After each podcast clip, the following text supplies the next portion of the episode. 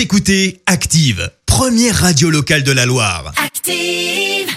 L'actu des célébrités, c'est l'actu People. Allez, dis-nous tout Clémence.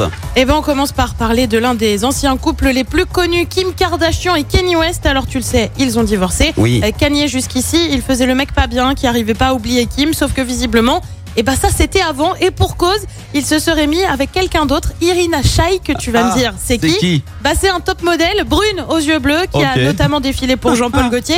Bref, visiblement Kanye ça, va il s'en mieux. remet bien, ouais. Kim, de son côté, aurait plus de mal à l'oublier parce qu'elle lui a adressé un message sur les réseaux sociaux à l'occasion de son anniversaire. C'était mardi dernier, avec euh, écrit Joyeux anniversaire, je t'aime pour la vie. Bah ouais, finalement, c'est peut-être Ah Kim ouais. qui a le plus de mal à tourner la page.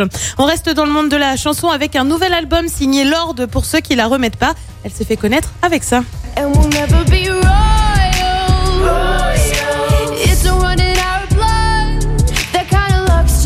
Ça fait un petit moment hein, qu'on l'a pas entendu. Bah ouais, ça vient un petit moment. Elle va donc sortir un nouvel album, Solar Power, c'est son nom. C'est pas encore disponible, mais ça arrive en 2021, a-t-elle dit. Bah nous, on a hâte de découvrir. On passe à un bad buzz, c'est signé Nabila. Elle s'est un peu attiré les foudres des internautes euh, parce qu'elle ne cuisinerait jamais. Elle a donc choisi de répondre. Et alors tu vas voir, c'est plein d'arrogance. Ouais. Je n'ai pas le temps de prendre des cours pour faire à manger. Le jour où j'en aurai besoin, je le ferai. J'ai trois chefs, ma famille mange super bien. Et pour suivre dans une autre story, je vais pas perdre mon temps à faire à manger. C'est quelque chose qui ne me plaît pas. J'ai essayé plusieurs fois en vain. Je ne sais pas faire à manger, mais je suis riche. Bref, elle assume, Ça va, Nabila. tranquille, en Et mode puis- opulence pas du tout d'arrogance, c'est Oh c'est un vrai bonheur.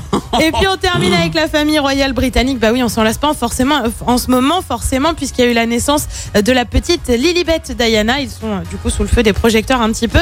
Eh bien, sache que le prince Harry menace la BBC de poursuites judiciaires, rien que ça. Pourquoi le média britannique aurait en effet affirmé que le prince Harry n'avait pas consulté la reine avant de nommer sa fille Lilibet, surnom de la reine Elisabeth bien évidemment.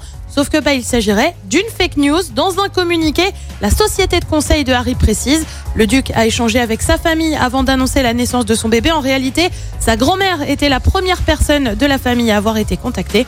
Bah voilà qui a le mérite de mettre les choses au clair. Eh ben, ça va leur coûter cher à la BBC, hein Si ça va plus loin, ouais, j'espère que ce soit vite risqué. Mais bon, Merci Clémence, en tout cas, pour cette Actu People. On te retrouve à 7h30 pour le journal. En attendant, retour des hits. Merci, vous avez écouté Active Radio, la première radio locale de la Loire. Et vous êtes de plus en plus nombreux à écouter nos podcasts.